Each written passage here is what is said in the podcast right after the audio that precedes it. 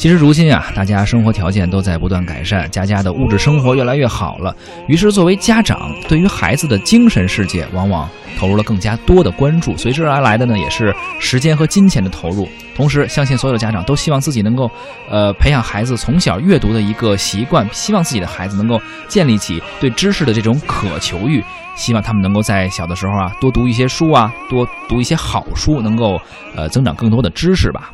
嗯，像四大名著呢，这个可能是很多家长习惯性的一种反应。嗯，哎，让小孩儿这个开始有阅读习惯的时候，就读一读这些经典啊，开阔视野，也培养审美。好的，对。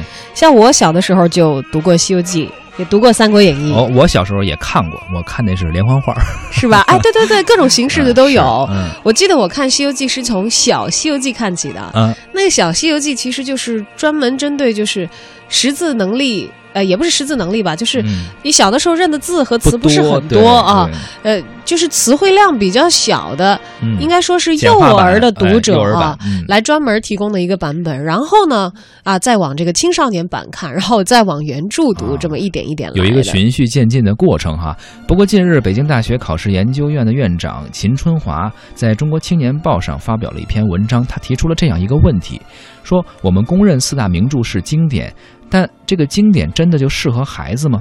秦春华认为，四大名著或许并不适合儿童阅读。一直以来，在舆论场上，其实都存在着四大名著不适合儿童阅读的说法。嗯，人们看来呢，孩子的世界应该是阳光欢乐的，孩子们接触到的读物呢，也应该是阳光欢乐的。比如《水浒传》吧，啊，满是打家劫舍。以前我们也讲过那个鲁提辖拳打镇关西，从课本里头被请出去这样的事情。而《三国演义》当中呢，充满了阴谋诡计；《西游记》里有着非常浓重的这个宗教的色彩。嗯，《红楼梦》呢，大讲色空幻灭。四大名著，呃，这样看来的话，好像还真的不是面对这个儿童来创作的读物，所以并不一定适合儿童的读者。对于这样的观点，不知道正在收听节目的您持怎样的看法？不管是赞同还是不赞同，都欢迎参与到节目当中来啊。雪花飞到提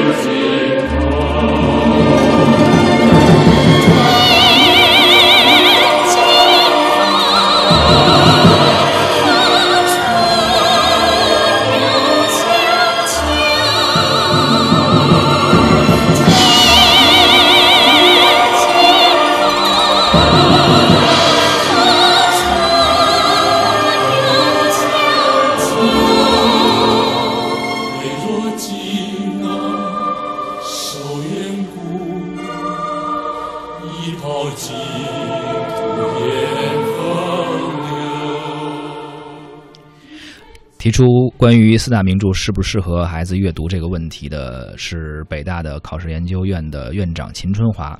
当时他文章的主要内容是他暑假的时候啊，带着女儿去旅行，路上呢，女儿就缠着他要给他讲一些故事。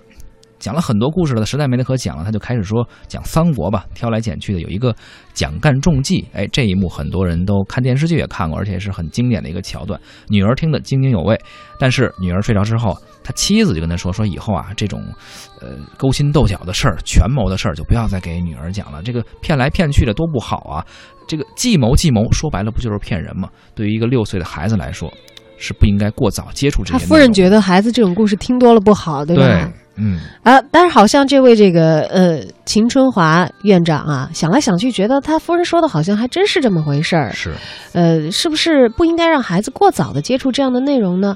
如果蒋干中计不适合孩子听，那么这样看起来，三国里其他的故事可能就一大堆都不适合孩子听了啊。不光是三国，他又想到了四大名著啊，这些四本小说里边，是不是大部分故事都不适合孩子去听呢？不适合他们去读呢？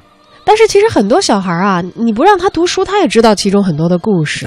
要知道桃桃园三结义啊，还有这个《三国演义》各种这什么大战长坂坡呀，三顾茅庐。哎呀，这些故事你不用让他看书，什么评书啊，还有一些其他的节目哈。对呀，都可以这都知道了。而且现在这个连续剧那么多，呃，像反反复复播的这些经典的四大名著的连续剧，还有不断的在翻拍的，你想让孩子不知道，其实也是不太可能的啊。对。但是呢，呃，很当然很多网友也提出了像类似的观点，就是说小朋友们小朋友的理解，他有很多接触这些事物的方式和途径，你拦着他读没有必要。而且如果他真能读进去，反而是件好事儿，这也是一种观点。你知道，像我的先生，他就是一个古典名著爱好者，但是他说他小的时候古典名著不是像我这样看少儿版，嗯他就是总是听评书，啊，就是在所有的这个评书里头，那些段落，甚至他自己都会背一些起承转合。是因为我们小时候，我呃《三国演义》，我记得都是听袁阔成先袁生阔成老师，对，呃，但是你说，嗯，这个大家很喜爱，这是一个事实。但是以前的民间又流传着另外一种说法，说少不看《水浒》，老不读《三国》，这也是一个老话。啊这个也是因为《水浒》里边满是那什么打家劫舍呀、落草为寇、占山为王的年轻人血气方刚、心性未定，难免就可能会学这里边的样儿。而《三国》就更不用说了，充斥着一些阴谋啊、诡计啊、权术心机、尔虞我诈等等。说老人要是读《三国》，就觉得岁数那么大了，还还那么多城府，那么多的心机，不太好。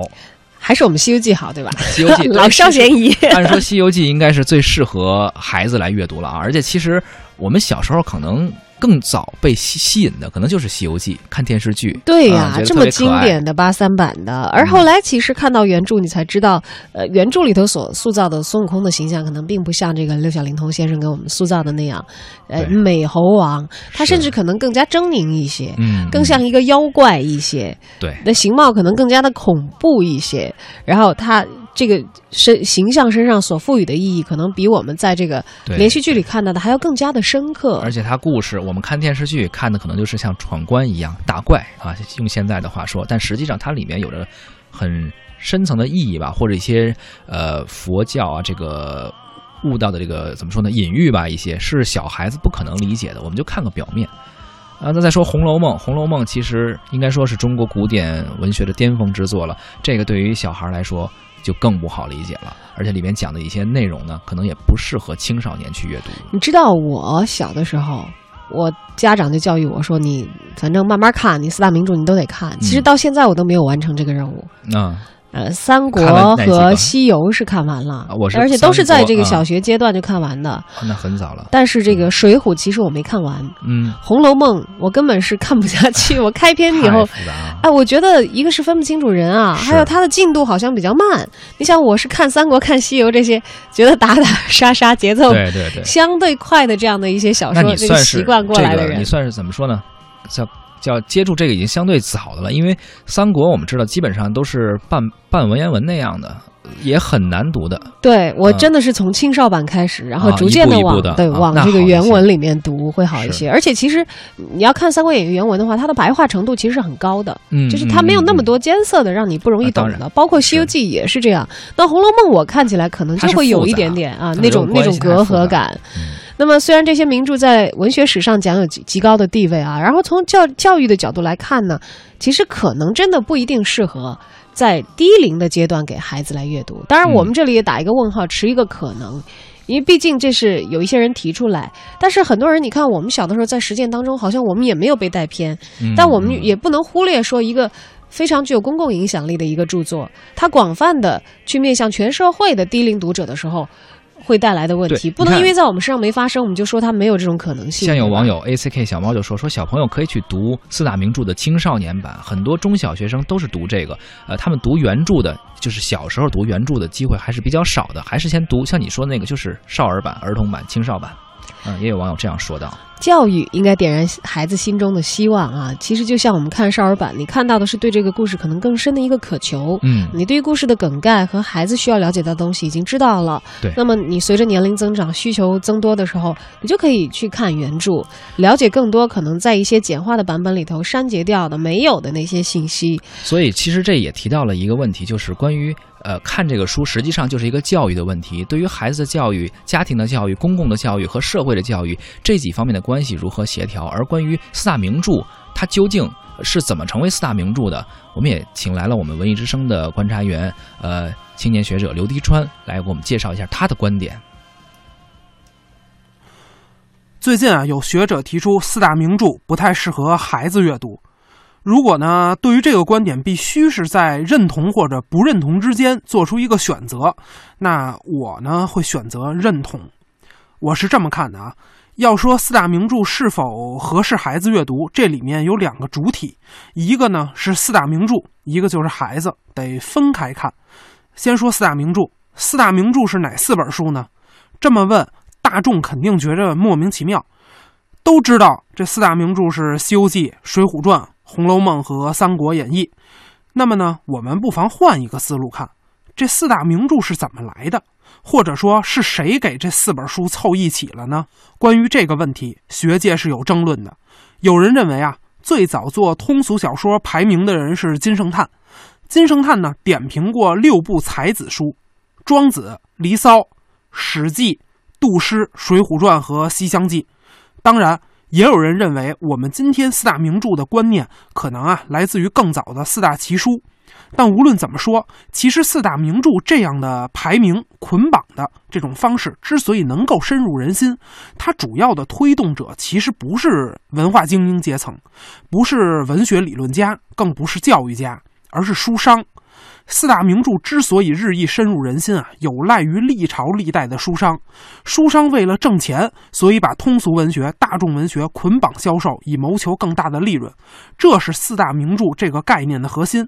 也就是说，四大名著的本质其实属于商业范畴，而不是文学范畴。因此，四大奇书也好，四大名著也好，历朝历代的入选篇目都在变。我们大可以不必因为某一本书被选入了四大名著，就认为它是怎样至高无上。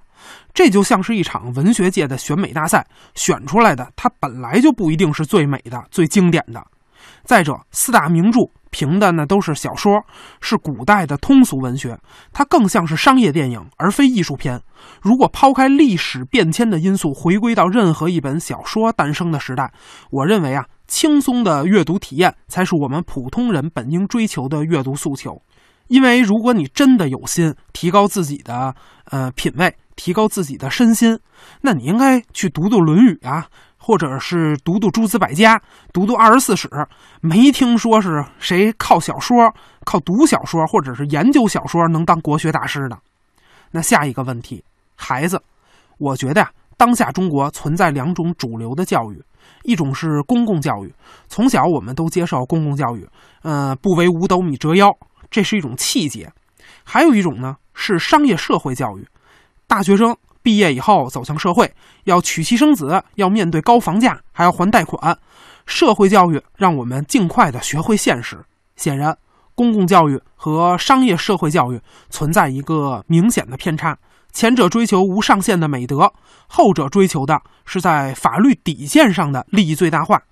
那么，作为家长，家庭教育必须在这二者之间做一个选择。那么，究竟应该怎么选呢？从教育的正义性看。肯定那得选择前者，这也就是精英文化阶层应该有的选择。那么反观四大名著，特别是《三国》和《水浒》，他们呢显然更符合商业社会教育的理念。他们所更多崇尚的是充满竞争的人类社会当中的生存法则，而不是人在社会与历史当中的道德美。因此，这样的文学作品适合成人，但不适合孩子。嗯，这是我们的青年历史研究学者刘迪川的看法啊。但是话也说回来，他也是一位青年学者。嗯，也也许有了孩子之后啊，很多我们原以为的东西，会因为孩子的出现而产生一些转变。有可能，因为家长有时候他会站在他自己的一个角度上去考虑问题。对，但有了孩子，你会想着从这个孩子的行为模式来判断，想一想孩子他的需要的问题。所以我们也采访到了小学生的家长。可以啊。会让啊？会不会有一些不让他看的内容？有一些，比如说《红楼梦》里比较情色啊，这些会规避吗？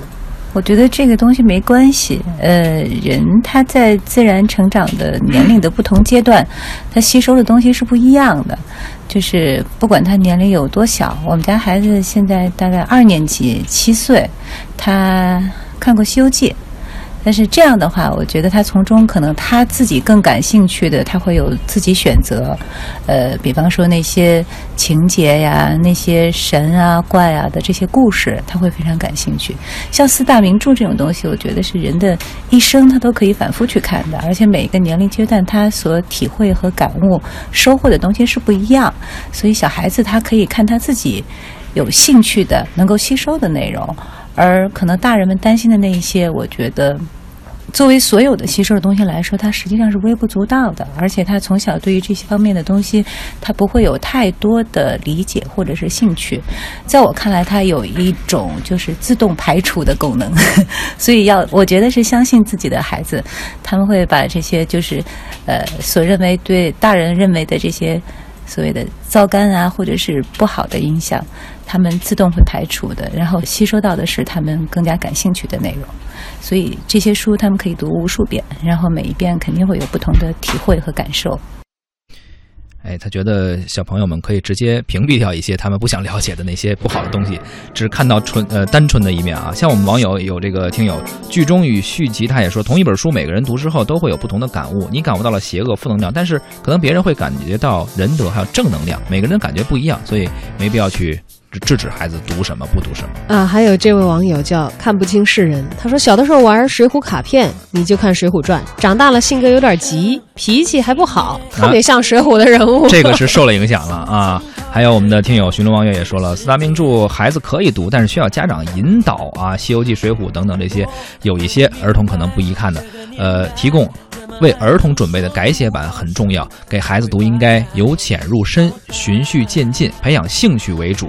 呃，它是大概这么一个意思。对，其实不管我们从教育学方面，呃，做一个大概率的，好像正确性更强的选择也好。啊，还是很具体的，根据自己的孩子来进行一些具体的设定，这没有办法在一期节目里头一概而论。是的，每个孩子都是不同的。孔夫子也讲因材施教嘛，啊，对对。所以更多的家长可能会做一些更为具体的选择，而而一位家长的隐忧也大可不必让其他的家长都恐慌和隐忧。每个人都有每个人的方式。对，哎，对着孩子，照着他的兴趣和爱好，让他适当的。